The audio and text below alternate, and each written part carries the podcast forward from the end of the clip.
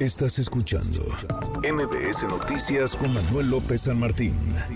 Hay una lluvia de amparos que no ha tenido la Secretaría de Educación Pública reparo en siquiera escuchar. Le agradezco estos minutos a Paulina Mosurrutia, la maestra Paulina Mosurrutia, fundadora y directora de Educación con Rumbo. Paulina, gusto en saludarte, ¿cómo estás? Qué gusto saludarte, Manuel. Muchas gracias de nuevo por el espacio y por hablar tan certeramente del tema que nos preocupa tanto ya desde hace tantos meses. Sí, tú has estado empujando, diría que tú y desde Educación eh, con Rumbo eh, alzaron la voz desde hace muchos meses, han venido en esta batalla, han alzado una y otra vez eh, la voz para señalar en dónde están no solamente los hierros en el proceso, las irregularidades, las ilegalidades y los eh, contenidos sesgados, por decirlo menos, eh, en dónde estamos a estas alturas, porque ayer comenzaron estas eh, conferencias en Palacio Nacional por la tarde, pero escuchamos pues más que una especie de reflexión de parte de las autoridades educativas. Escuchamos justificaciones, se tratan de defender lo que no parece muy defendible, Paulina. Así es, eh, que creo que fue una sátira, un circo burdo que ya esperábamos. La realidad, y lo dices bien, es que esto ha sido ilegal, falto de pedagogía, de planes curriculares, y yo no quisiera que llegásemos todos estos días de estas mañaneras vespertinas a llegar a su narrativa de si hay libros con 24 o 200 hojas, pero en todos los libros de matemáticas, o que si son, como tú bien decías, áreas de oportunidad. No perdamos el foco que no hay planes y programas, es decir, que se hizo un libro descuidando cuál es el perfil de ingreso y de egreso del alumno, cuáles son los aprendizajes esperados a nivel internacional, cómo están reduciendo la educación a historias burdas que se mezclan muchísimos temas que no son científicos. Es decir, me preocupa que en este circo de las mañaneras perdamos esta fuerza de entender que los libros están muy, muy mal en muchísimos sentidos. Nos tendría que preocupar a todos, eh, Paulina. Yo sé que ustedes han interpuesto recursos jurídicos, pero pues eh, la autoridad dice que no, que no hay ningún impedimento para distribuirlos, que no hay ningún impedimento para que se repartan y que no hay ningún impedimento a estas alturas para que a partir del 28 de agosto estén en los pupitres de los alumnos, aunque una jueza de distrito ha determinado que la SEP no ha acreditado que la impresión de los libros para este ciclo escolar se haya realizado conforme a los programas y planes aprobados.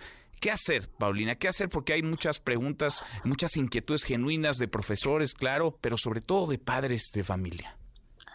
Así es, Manuel, es doloroso saber que no se está cumpliendo la ley y que se imprimieron 30 millones de libros que ya se están distribuyendo y muchos ya están a piedra y lodo en las escuelas y esto es injustificable hasta por presupuestos, ¿no? Y, desgraciadamente eh, el pensar que podemos hacer algo dos semanas antes casi de que empiece el ciclo escolar, pues realmente creo que será apoyar a los maestros en planeaciones pedagógicas paralelas en donde puedan recuperar, y esto es vergonzoso y dolorosísimo, los mínimos aprendizajes indispensables en español y matemáticas, porque no hay tiempo de volver a hacer eh, nuevos libros, porque por más que la jueza sea valiente y siga haciendo requerimientos, tiene el aparato del Estado encima, con todos los, los libros repartidos. Nosotros desde Educación con Rumbo que hemos estado luchando como bien dices, meses eh, eh, eh, jurídicamente haciendo investigación, sabíamos que estos libros estaban impresos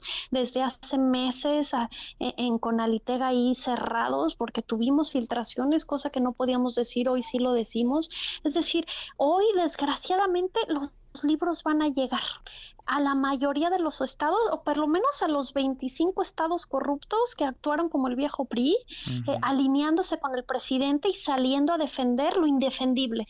Entonces, en cada uno de esos estados los niños van a tener una basura de libro, muchos de los niños en zonas rurales, en donde no llega internet, y será la única herramienta para aprender. Quien dice que usemos los libros del año pasado se ve que nunca ha hecho trabajo en tierra en una escuela, que no sabe que los libros no son de consulta, se escriben ellos, no hay manera de recuperarlos. Así que lo que se puede hacer, o por lo menos lo que estamos haciendo desde Educación con Rumbo, es generar contenidos alternos que soporten a los profesores, que les permita tener otras herramientas y que desgraciadamente pues van a trabajar otra vez con lo que medianamente pueden y tienen, porque el gobierno toma toma la educación como botín político y Marx Arriaga lo toma como niño héroe luchando por cosas que no debiesen de defenderse en este país. Estamos en el, en el peor de los mundos eh, porque no parece haber eh, demasiada salida y cerrazón en el, en el gobierno y tendrán otra conferencia y seguramente repetirán lo mismo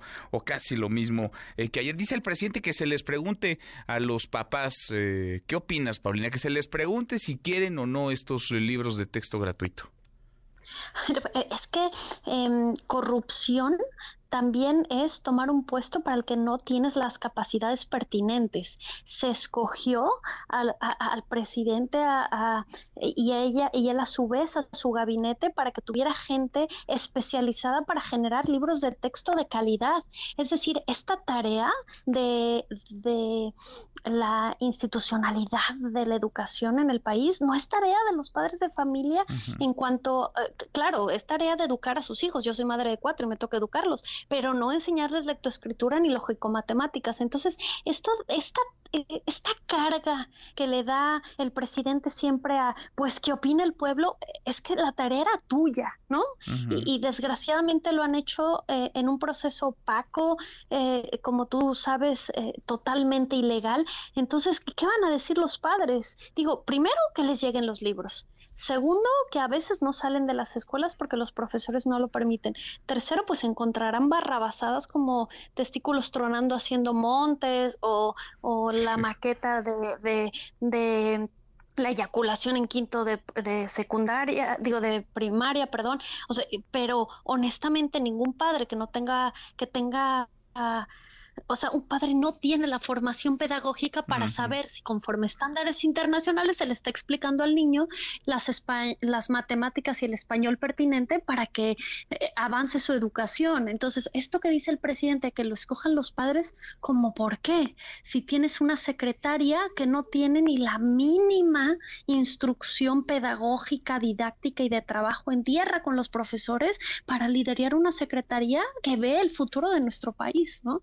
Que ya, ya, yo ya estoy ruda en esto, pero es que pues ya no pues sabe uno qué hacer. Es que eres, estoy seguro, Paulina, y por eso, por eso me, gusta hablar contigo, porque eres la voz de muchos y de muchas que no tienen quizá un espacio para expresar esto que a todas luces es indefendible, vaya, es aberrante. Conforme más conocemos de estos libros, más, más tendría que ser la indignación colectiva.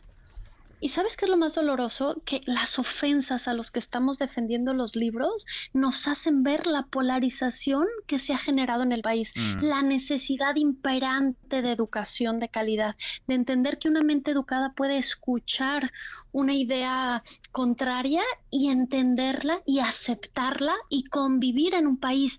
Eso se llama democracia. Y esa educación se le están quitando a nuestros niños y por eso nosotros recibimos ofensas, amenazas por defender lo que viene en la Constitución. Educación laica, científica y gratuita. Nada más y nada menos, ni de izquierda ni de derecha. Tal cual. Nada más y nada menos. Paulina, te agradezco como siempre. Muchas gracias por platicar con nosotros.